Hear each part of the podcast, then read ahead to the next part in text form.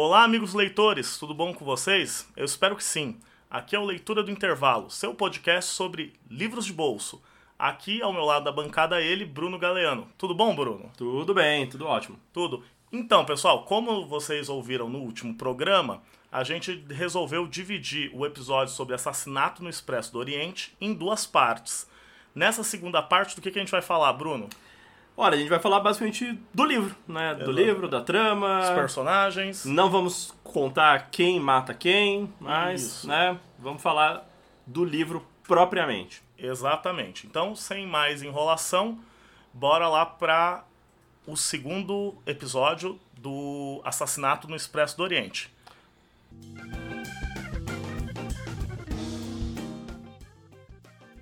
O que, que nós temos na nossa frente? A gente tem uma edição feita pela LPM no seu, no seu selo de pocket, né, dos seus livros de bolso. A gente já comentou outro livro dessa editora aqui, que acompanha é, Não estamos, estamos sendo pagos para isso, viu? é, se quiserem pagar, a gente pensa no assunto, mas, Mas não é o enquanto caso. não.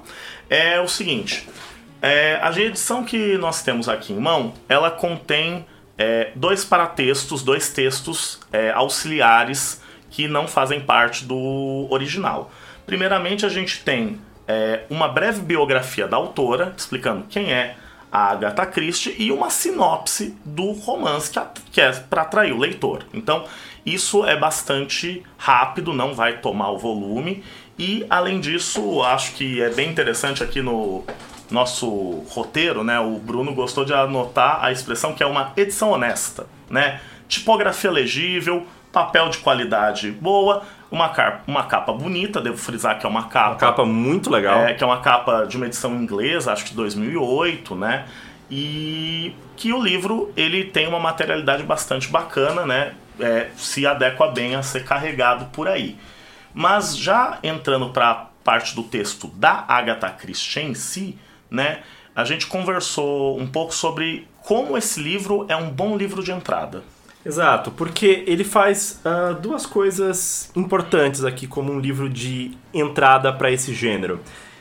Ele é um livro que reduz o mistério aos seus elementos mais simples. Então se trata aqui de examinar o mínimo necessário para resolver um caso.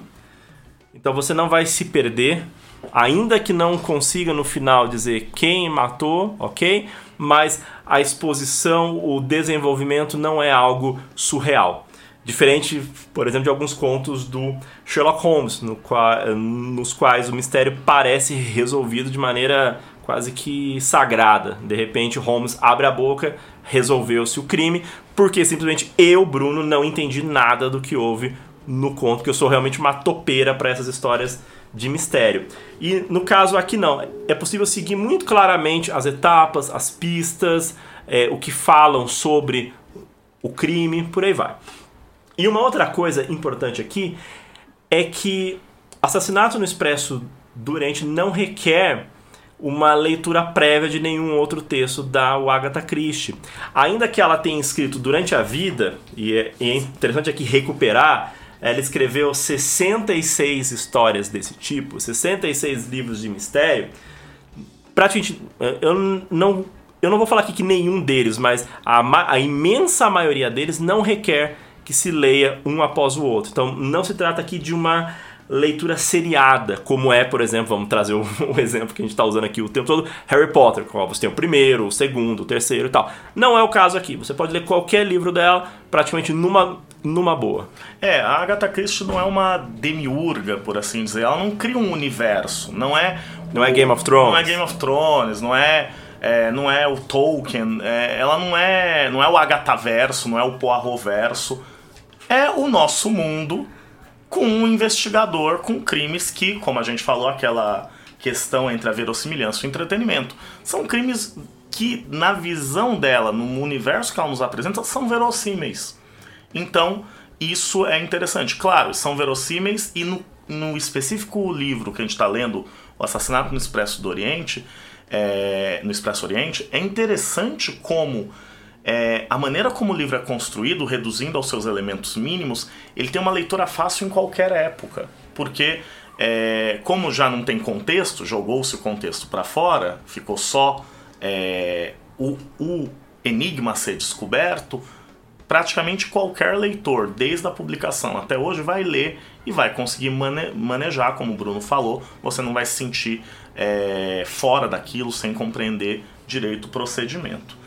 Né? E o livro é dividido em três partes, três sessões, cada parte composta aí por uma série de capítulos. É, a primeira parte, oito capítulos, a segunda, 15 e a última, oito, oito ou nove, né?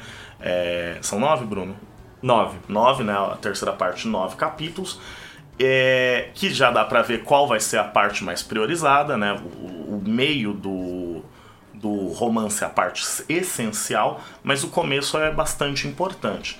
No começo, né, a parte 1 chamada Os Fatos, que contém os oito primeiros capítulos, nós somos apresentados ao Hercule Poirot, o investigador, que é interessante, como o Bruno falou, não é uma obra seriada. Então, em um capítulo, dois capítulos no máximo, você sabe quem é o investigador, você entende quem ele é.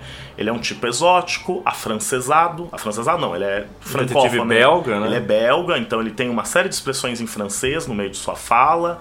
É, ele tem um bigode exuberante, ele é muito observador, a ponto de ser curioso demais sobre a vida dos outros, né? ele nota tudo com um olhar quase felino, né? escondido, vendo as pessoas conversando.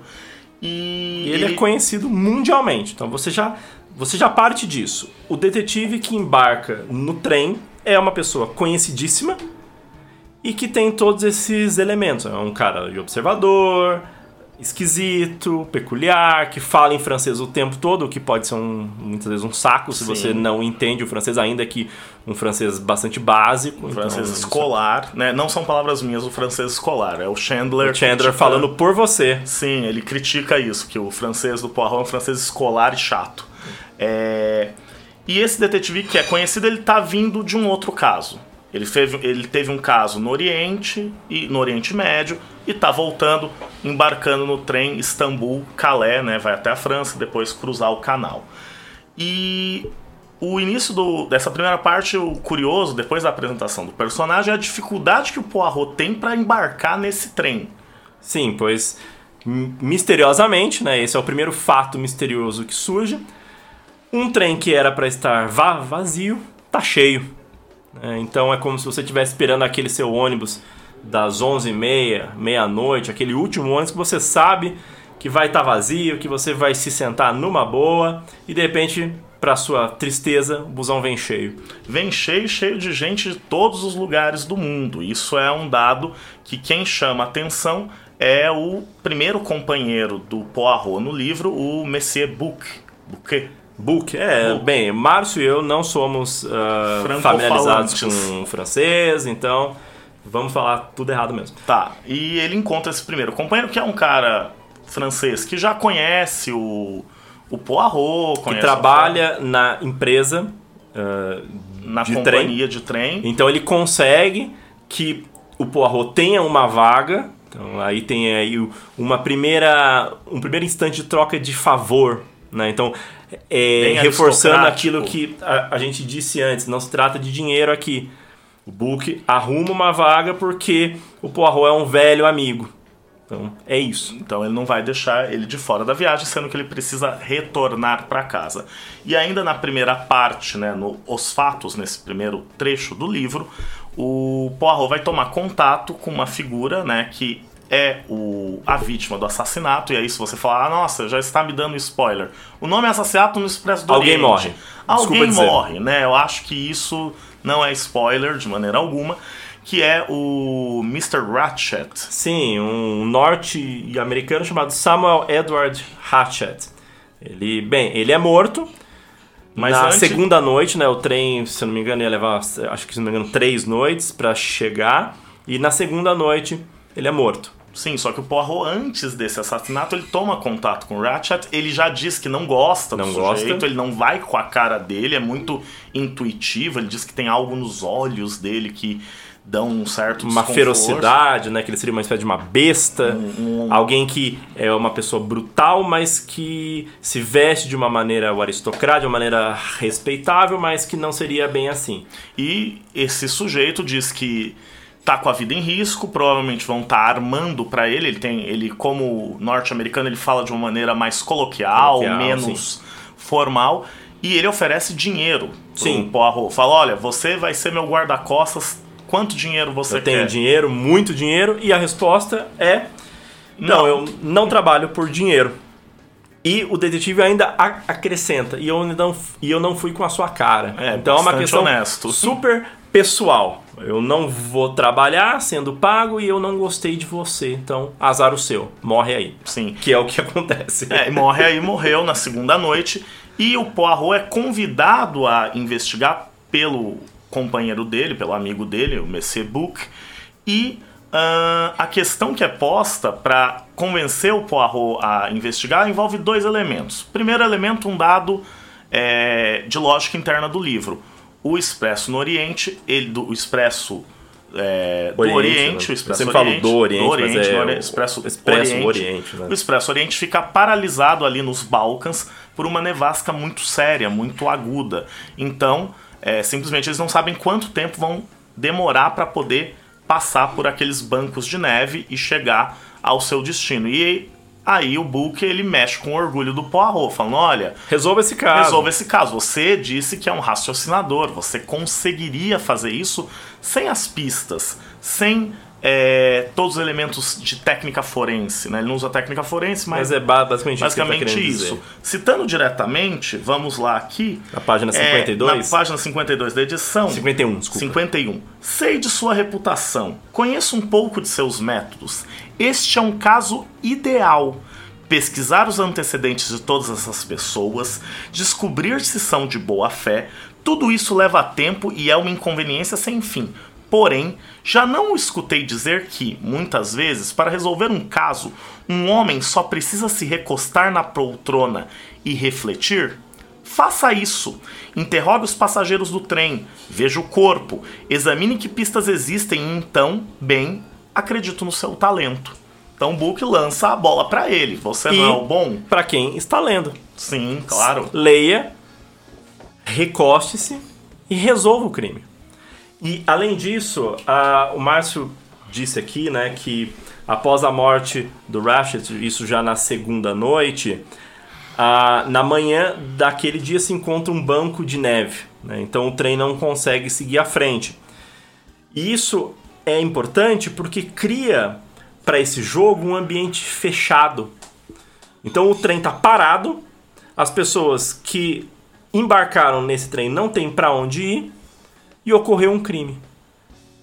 Então é basicamente isso, é um ambiente fechado, assim como uma casa, assim como, sei lá, um avião, qualquer coisa assim, mas o, o ponto é, ela, a, a autora, ela delimita um espaço de investigação. Ninguém vai entrar nesse trem, ninguém vai sair desse trem. Vamos resolver o caso. Tá aí o círculo mágico, o né? Círculo é, mágico. é o espaço perfeito, a brincadeira tá ali dentro. Você o Book até fala de uma maneira meio dramática, ah, o assassino está entre nós. Vamos descobri-lo. Sim, e sim. ainda sobre o método que o Poirot uh, reivindica para si, quando ele olha o corpo do Ratchet, que ele foi morto com facadas, várias delas, ele diz uma coisa muito interessante aqui, principalmente a partir da nossa experiência com séries como CSI e por aí vai, que ele diz o seguinte, que o método dele é um método psicológico. Tá? É, quando a gente fala de séries com elementos forenses, né, é, CSI é a mais famosa, Bones, e uma série de outras que tem essa crença na técnica muito grande. O que o o que o Bruno tá procurando aqui Já pra achei. gente ver a citação é como pro Poirot esses, essas pistas não são importantes, não são elementos centrais. Ele diz aqui: é a psicologia que estou buscando, não a impressão digital ou a cinza do cigarro. Mas nesse caso, estou aberto a um pouco de assistência científica. Ele está falando aqui com um médico grego que é também um dos auxiliares nesse caso. Então, é, nesse caso, ele tem dois auxiliares, o Book e um médico chamado Constantine, que é um grego que, que também é uma, é uma porta, né? Nenhum deles consegue chegar à resolução. E ele fala basicamente isso, então, que o que interessa a ele é a psicologia do caso. Não necessariamente a materialidade do corpo, ainda que ela importe em algum grau. mas é um grau menor. Não é do corpo que vai sair a resolução desse crime. Sim, e ele vai achar algumas pistas é, pontuais ali no E ele lugar do ainda diz sobre as pistas. Ele diz assim: é, Estou aberto a um pouco de assistência. Ele diz, esse lugar está cheio de pistas, mas como garantir que essas pistas são de fato o que aparentam ser? Então, a materialidade do crime ela é suspeita. Não é porque há indícios materiais que eles estão falando necessariamente quem matou. As pistas podem ser enganosas, as pistas materiais. Então vamos nos ater a essas pistas mais ideais, mais que fogem um pouco, que são as pistas da psicologia, que são difíceis de pegar. O, é, o que ele chama de psicologia, só para esclarecer, né? A Agatha Christie aqui não tá usando psicologia no sentido freudiano, Exato, não tipo. é uma análise. É, ela, é, ele pensa a psicologia, né, como os relatos. O Poirot então vai ouvir todas as todas as entre aspas testemunhas que são também suspeitos, como diz o book, o assassino está entre nós, essa dramaticidade e é muito interessante porque a Agatha Christie através do Poirot brinca muito com os clichês, né? O clichê ó, o assassino está entre nós e o, o Poirot ele de certa maneira ironiza esses, esses lugares comuns da narrativa para mostrar que seria mais inteligente do que isso que seria o simples leitor do romance policial. E aí a gente já encaminha para parte 2, chamado Os Depoimentos, que se abre não com texto, se abre com um acessório para o seu jogo de investigação. O mapa do vagão onde aconteceu o assassinato, com os nomes de quem está em cada vagão, Cabine. em cada cabine do vagão. Então é bem interessante. Reduz tanto aos elementos básicos que você vai estar ali com onde cada um estava e você pode fazer anotações, você pode de certa maneira, se você se lembra daqueles jogos de lógica em que você tem os nomes das pessoas, alguns elementos você tem que adivinhar que é, qual o nome da pessoa, Quem a cor da quê, casa, quem mora- é, exato, essas exato. coisas do tipo. É Então basicamente você pode isso. chegar a este ponto e o Poirot junto com seus dois auxiliares, o Monsieur Bouc e o Dr. Constantine, o médico grego, vão formar uma comissão e começar a chamar os passageiros para prestarem depoimentos, né? E o Bruno fez todo um trabalho aqui de Listar os passageiros. de listar os Todos passageiros eles. e caracterizá-los, né?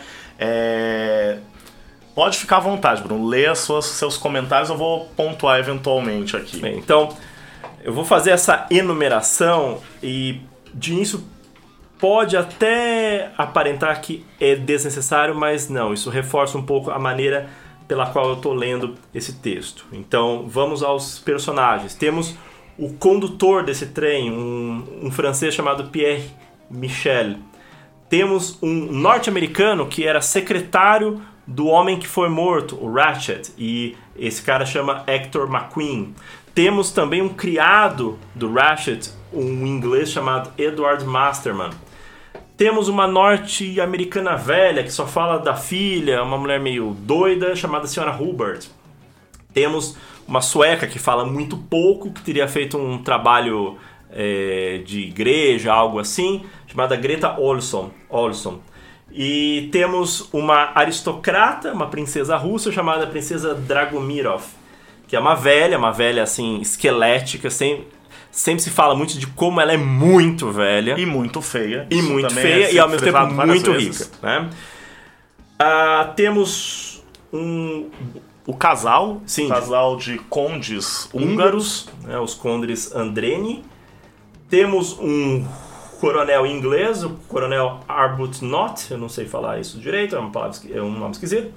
Mas bem, que ele é um militar, o, clássico militar inglês vindo da Índia. Né? Se você conhece um pouco de século XIX e XX, você vai ver que é uma figura bem típica. Né? Então o cara tá vindo lá da Índia para Inglaterra. Né?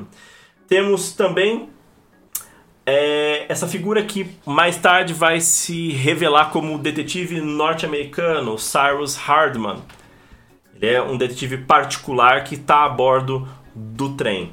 É, ele é uma versão paródica do detetive particular, do detetive que trabalha em uma agência. Inclusive o nome, Hardman, né? É o fortão, é o homem forte, é o...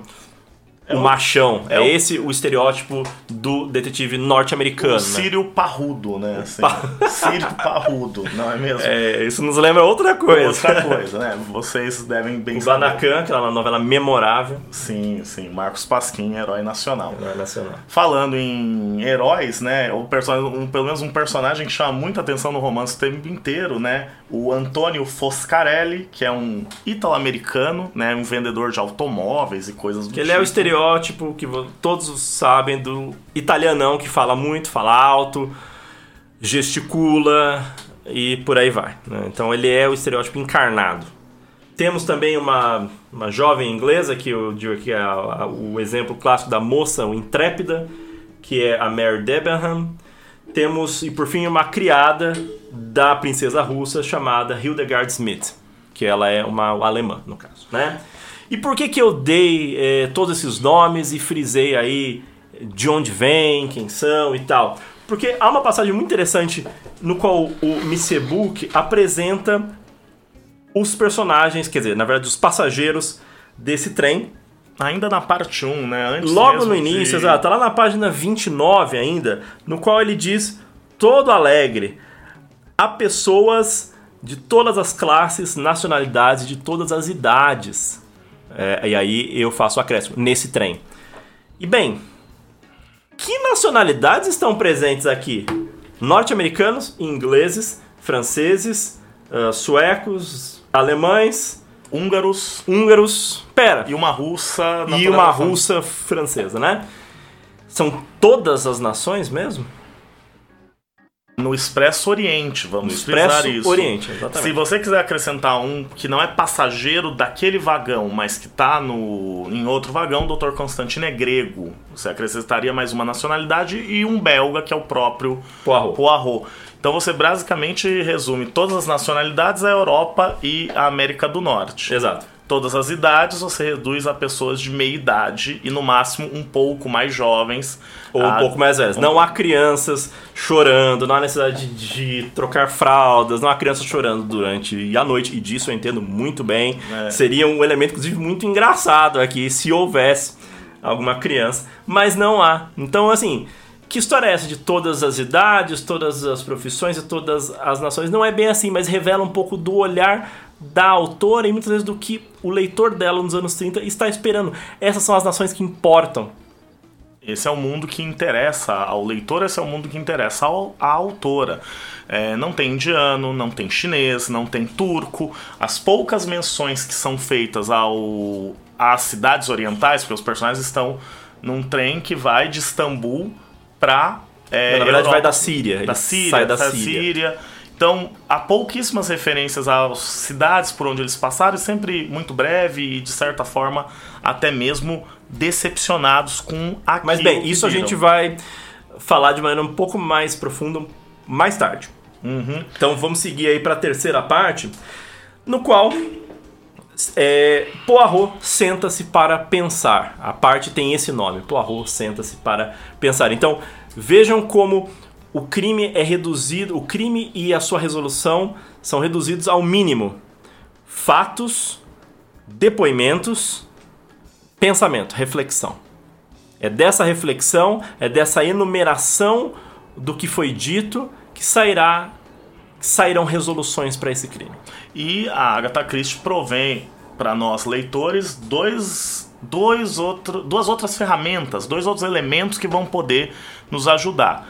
Ela vai, vai ser apresentada uma síntese dos depoimentos a partir das anotações do Poirot. Então, de certa maneira, olha, eu estou te apresentando, eu, Poirot, apresento para você, leitor, os elementos fundamentais para poder acompanhar meu raciocínio. Exato. E quando o Márcio fala que ela apresenta uma síntese, é uma síntese mesmo. Tem o nominho do fulano, o álibi dele e a- as possíveis acusações contra ele, assim, as possíveis coisas suspeitas. Então, O é, incriminatório. é realmente uma tabela, né? Então, ela apresentou um mapa desse trem, fez você ouvir o depoimento de cada um desses daqui e no final ela falou, olha, se você já se perdeu, relaxa, tá aqui uma síntese, a lista com o nome de todo mundo e o básico do que cada um disse. E além disso, ela propõe, num dos capítulos, 10 perguntas que tem que ser respondidas para você conseguir chegar à resolução do enigma. Então é muito interessante que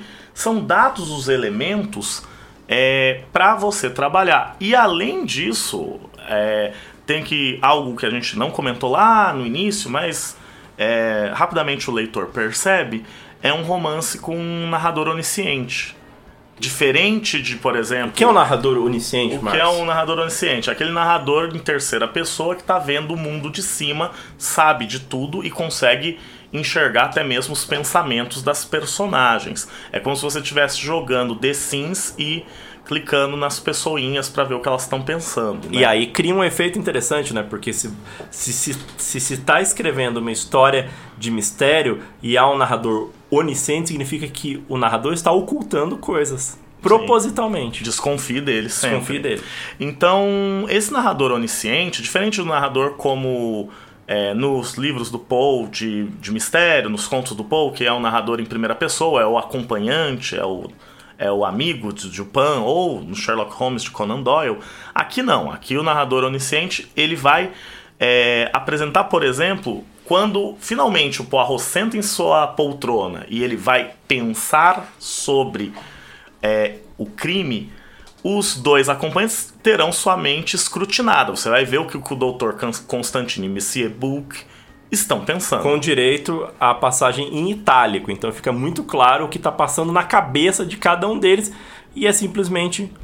Uh, são besteiras. É, está, é quase como uma TV ligada com estática, aquelas TVs. O Book velhas. é o cara que está pensando, nossa, mas quem fez esse crime? Olha, mas será que foi o fulano? Será que foi o ciclano? Eu não entendo esse caso, oh meu Deus. Enquanto o Constantine é ainda mais interessante, que ele começa pensando sobre o caso, quem será que deve ter feito o crime, e ele acaba pensando na esposa dele, inclusive em termos bastante eróticos que são suprimidos. É, é, é, é bem curioso, não tá? A gente vai comentar um pouquinho por que o único personagem ocidental peronomútil pensa essas coisas, né? E o Poirot, depois de vistoriar todos os elementos né, em sua máquina de calcular, né, os seus suas células cinzentas do seu cérebro, ele vai é, com de certa maneira lembrando um pouco o método científico é, chegar à resolução através de uma hipótese que vai ser testada e diferente do método científico que normalmente você formula uma, formula uma hipótese, ela não é bem sucedida e você tem que formular uma nova hipótese, as hipóteses formuladas pelo Poirot uma depois da outra vão dando certo e ele vai penetrando nas mentiras que aconteceram durante é, os depoimentos para desvendar, para desatar aquele nó lógico. E aqui é muito interessante observar que há um momento no texto que fica muito claro quando a resolução começa, porque há esse fluxo de consciência do Book e do Constantine, que acabam sendo até mesmo uma espécie de alívio cômico, e de repente no texto diz assim: e o Poirot, depois de ficar minutos quieto, ele se levanta. Então você sabe, daquele momento em diante começa a resolução. Então ele pensa silenciosamente, quieto, o leitor não tem acesso ao que ele está pensando, a como ele pensa, e aí inicia-se a resolução. Evidentemente a gente não vai falar aqui o, é, qual é o resultado. Sobre o desfecho, acho que o interessante, né, Bruno, de pontuar é que o desfecho ele surpreendeu na época os leitores. E até hoje. E até hoje ele surpreende, de fato, quando você lê pela primeira vez, na resposta das duas perguntas mais básicas: quem é o criminoso e o que, que a gente vai fazer com o criminoso? Qual será a sua punição? A resposta desse desfecho é singular e é talvez o que torna esse texto da Agatha Christie o texto mais famoso. Não, se não o mais famoso. É sim, acho que é. É difícil, assim. É, a gente é tá... o único que eu lembro, por exemplo. Não, tem o caso dos Dez Negrinhos. Sabe? Ah, sim, que é, um é grande, verdade. Que, é outro que também tem uma resolução. Olha só, eu lembro de é, dois. É, sim, tem uma resolução fora da casinha, mas que tem que, mas que é muito semelhante, que o crime uhum, se resume a uma sim. ilha. Não, tá, os personagens bem. no site. né? não, então, não vamos falar mais. Não vamos falar, não. O áudio já tá gigante. Já tá gigante, né? Então, é isso. Acho que é, fizemos um bom apanhado do livro. Agora bora falar dos temas, das questões que o livro nos traz e, como a gente já falou da outra vez, aqueles aquelas ideias, aquelas sacadas legais que você pode usar numa conversa de bar sobre romances policiais. É, então, o primeiro ponto que esse texto traz pra gente, pelo menos nós aqui, o Márcio e eu, é o, a importância gritante que o nacionalismo tem na hora de estruturar a obra. E, e quando eu falo de estruturar, eu digo uh, tanto os personagens nos seus tipos, nas suas ações, quanto os critérios usados para julgá-los. Eu vou explicar o, que, que eu estou querendo dizer aqui. Então, uh, quando o Poirot fala que o que ele busca é uma psicologia, é preciso pensar que psicologia é essa. E como o Márcio já disse, não se trata aqui de psicanálise, ainda que seja um texto de 1934, Freud tem escrito aí é, no, início, no finalzinho do século XIX, início do XX e tal, não se trata de psicanálise, se trata de uma coisa muito menos especializada, muito menos acadêmica, mas simplesmente de uma observação comportamental. O que o Poirot procura aqui é observar as ações, é observar as falhas é, de depoimento, é pensar os álibis e muito guiado pelo que se espera de um nacional. E além né, de coisas de gênero, de ofício, mas a nação aqui ela tem um papel preponderante ao ser critério de juízo sobre o comportamento. De modo que, como eu já disse antes, a nação ela é essencializada, ela não é problematizada, ela não é discutida, ela é critério de a estrutura e resolução do romance. E eu estou fazendo tudo isso aí para chegar numa parte que eu acho bem interessante, que é quando se considera a autoria do crime por dois personagens. No caso, o inglês, o Arbuthnot, que ele é logo excluído do crime. O Ratchet foi morto com várias facadas, né? E o que se fala a respeito, isso lá na página 133, na parte 2 ainda, o que se fala é Olha, ele não é um assassino porque ele é um inglês, ele é um militar, então ele é forte, ele não precisaria de tantas facadas para cometer esse crime. Então, o elemento da nação aparece aqui. O inglês teria cometido o crime de uma maneira um pouco mais eficiente, de uma mais maneira elaborada. Anglo-saxã. Que são as palavras do, do romance. Do book, inclusive. E o Monsieur Book desconfia de um outro passageiro do o nosso tempo inteiro. Foscarelli, né? Nosso Antônio Foscarelli, porque ele é um italiano. E italianos usam faca. E italianos esfaqueiam muitas vezes uns aos outros. É basicamente essa a lógica que o Book tem. Sim. Italianos ficam bravos, eles se vingam e eles se vingam com faca. É simples assim.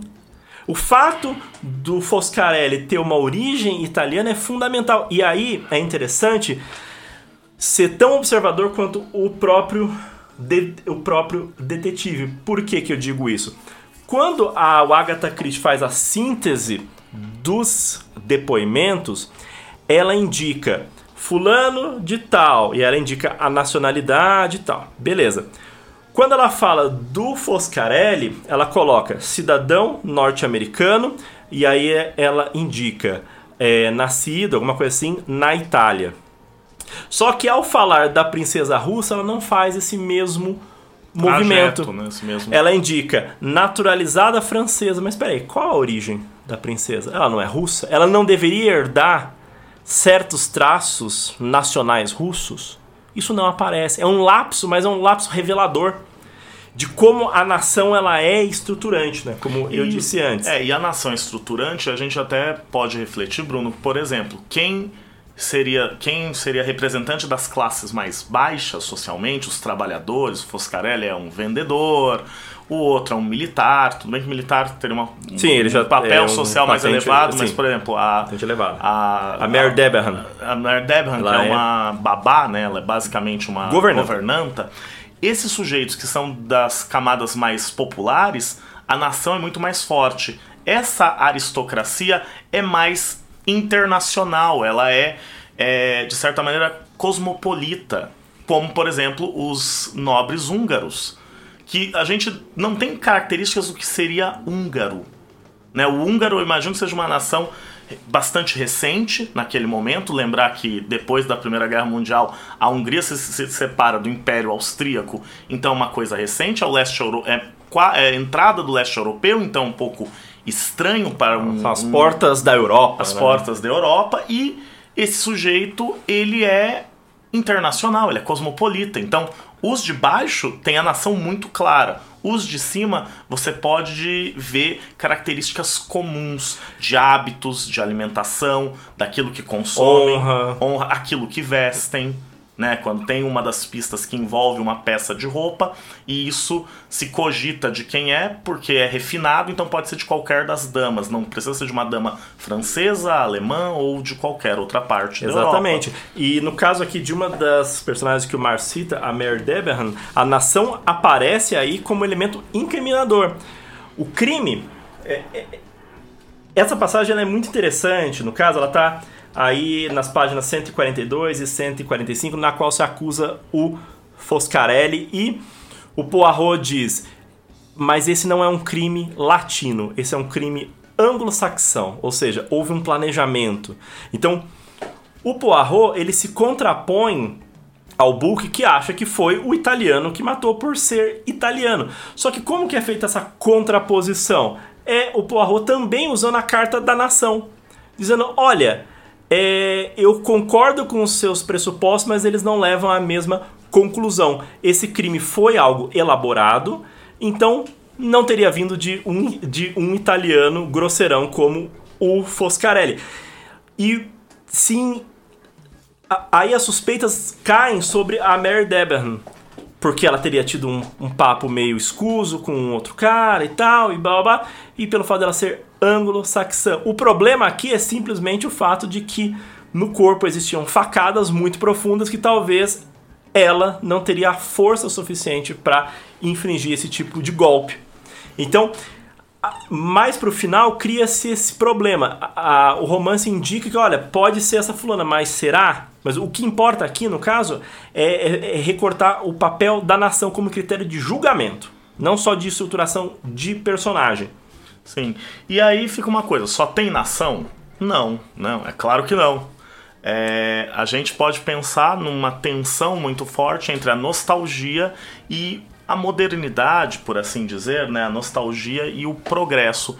Porque de um lado é, você tem a velha Europa, você tem a tradição francesa, inglesa, alemã, belga, na figura do Poirot, e por outro lado, os personagens é, estadunidenses, norte-americanos, que são mais dinâmicos, mais ágeis, falam de maneira coloquial e se cria uma tensão entre um mundo mais antigo, com deferência, com tradição, com valores, e um mundo mais é, moderno, que é o mundo desse leitor que consumia as obras de Agatha Christie. E antes da gente eh, falar mais sobre esse ponto, ah, ainda que se faça essa oposição entre nações europeias e ah, os, Estados, os Estados Unidos, é interessante observar que nem todas as nações europeias têm o mesmo estatuto.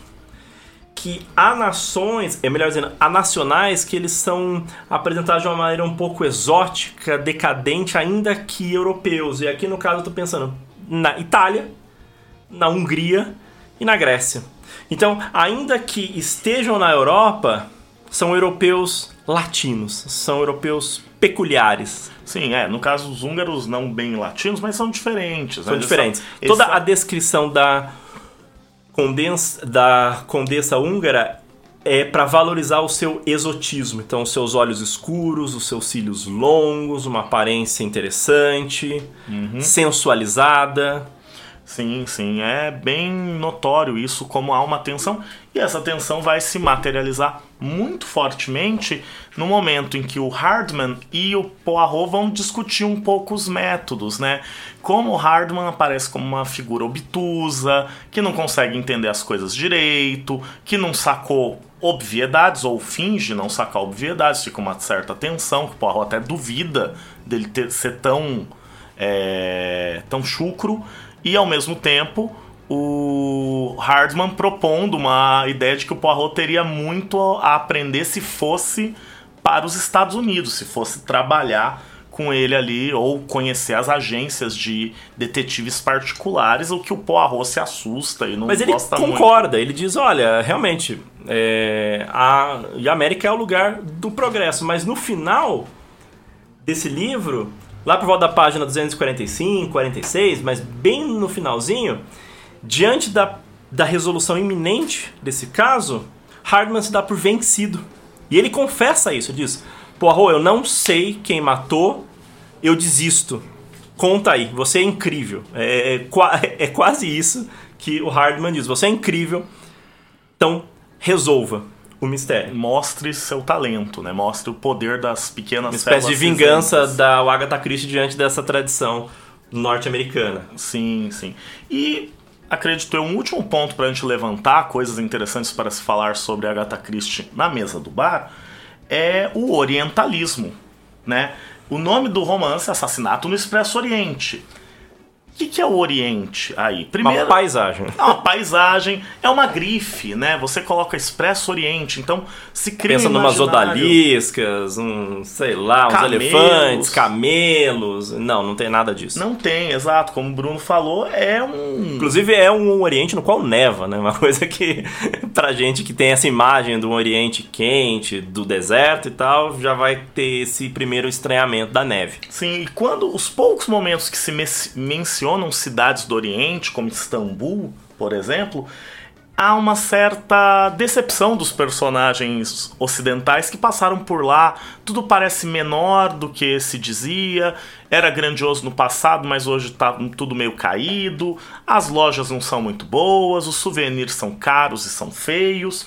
Quer dizer então que e, ah, claro, uma visão um pouco preconceituosa desses vendedores, desses funcionários, vistos como ineficientes, como é, débeis, como é, pouco trabalhadores, né, preguiçosos fundamentalmente, o que mostra um olhar bastante preconceituoso. E pensando um dado que o Bruno trouxe no início, né, a Agatha Christie viveu e conheceu essas regiões de perto. Sim, ela teve experiência de vida no Cairo e também no Iraque. Inclusive, ela teria feito essa viagem no Expresso em 1931. E a partir da viagem, ela teria reunido uma série de elementos escrito esse livro. Se eu não me engano, aí é, essa, essa viagem teria ocorrido em 31. Mas o ponto aqui que importa é a autora conhece o Oriente. Ela esteve no que se chama aí de Oriente. Mas, mesmo assim, esse Oriente não é presente. Ele não está lá nas suas particularidades, nos seus cheiros, nos seus gostos, nas suas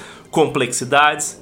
Tá, ele é só uma paisagem mesmo. É, ela usa o Oriente como um pano de fundo e reproduzindo uma construção discursiva, né, bastante estudada, né, o Márcio está rodando, rodando para falar do conceito de orientalismo. do Eduardo Said, né, que justamente o Oriente como esse lugar passional, decadente, espaço da sensualidade, E um Veja o lugar criado- por uma por um criado por um discurso europeu, por um discurso que Exato. ao dizer que se é ocidental, precisa-se de um outro, que é oriental. Então, quando os europeus aí, pensando basicamente franceses, ingleses, alemães do século XIX, estão construindo as suas nações que nós conhecemos hoje, e valorizando certos aspectos como a racionalidade, a lealdade, a indústria, o progresso, eles precisam dizer, pera, e, e em contraste com quem?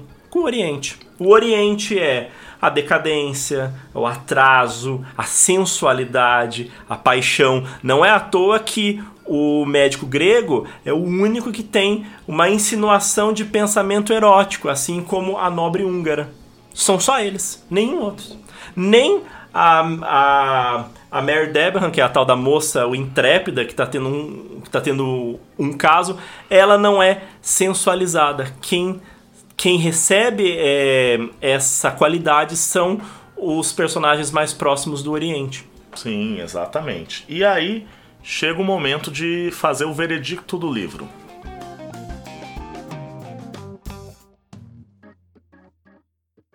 Então, chegando ao final, pergunto: Márcio, Assassinato no Expresso Oriente é um bom livro de bolso? Vamos lá. Primeiramente, é um livro de bolso, com toda certeza, porque ele é de fácil leitura, ele é pequeno, Ele tem uma linguagem bastante acessível, os capítulos são curtos. Isso é importantíssimo. E isso permite você ter pausas, né? E um outro dado muito interessante: é um livro que não exige é, leituras prévias, não tem pré-requisito. Então isso é muito bom para aquele leitor que pegou o livro e ficou curioso pelo título, pela fama da história e vai adentrá-lo. E além disso, lembrar daquela anedota que você me conta há muito tempo do que tem uma boa história. Do que tem uma boa história. Sim, sim, não é uma anedota minha, não é invenção. O escritor argentino Ricardo Piglia, né, ele dizia, como provocação em um dos seus livros, que um livro basicamente pode contar duas histórias. Ou é uma história de viagem, ou é uma história de crime. E no caso Assassinato no Expresso Oriente, é uma história de viagem e uma história de crime ao mesmo tempo, né? Bastante é, atrativo, né? Então é uma boa porta de leitura para você, uma boa porta de entrada para você, leitor, que não está acostumado com romances de mistério, nunca se deu ao trabalho não teve interesse. É um belo exemplo. Só que nem tudo são flores, né, Bruno? Exatamente. Então é preciso frisar aqui nesse finalzinho uh, que é um texto simples. Então, se o, se o ouvinte está procurando uma experiência estética, não vai achar. Então, não se trata aqui de uma linguagem muito elaborada, com grandes floreios ou com. Uh, bem, que seja. A língua não é explorada. Exato. Não é a forma aqui ela não é tão interessante, ela é bastante primária. Além disso, os personagens são muito estereotipados, inclusive o Poirot, que para mim foi um pouco triste, porque ele é uma espécie de herói da infância. E voltando a esse texto, eu vejo como ele é babaca. Simples. Ele é babaca, ele é snob. Uh, e bem, é isso, ele é bastante simplificado, parece não haver grandes dramas nem nada assim. E, bem, todo o ar aristocrático, um pouco racista que tem aí, hum, é, que circula nesse livro, pode ser um incômodo para quem está lendo esse texto hoje. É, é. Então pesem bem é, esses prós e contra, mas eu e o Márcio a gente acha que sim é um bom livro de bolso por atender essas qualidades de ser ágil e por aí vai. Né? Bom, dito isso, então vamos para o encerramento, né, Bruno? É, muito obrigado mais uma vez, caros leitores ouvintes do Leitura do Intervalo. Vocês podem nos achar nas redes sociais, mas como já dito, no Instagram, no Instagram no momento que o nosso Twitter a gente não sabe quando ele volta, nos procurem lá no Instagram Leitura do Intervalo, informações, curiosidades sobre os livros, próximas leituras, fotos de gatos e em breve promoções. E de cães. Fotos Também. de cães leitores, muito bem. Vamos lá dar um tchau para todo mundo. Tchau, tchau. Tchau, tchau, tchau, tchau. tchau. Até mais.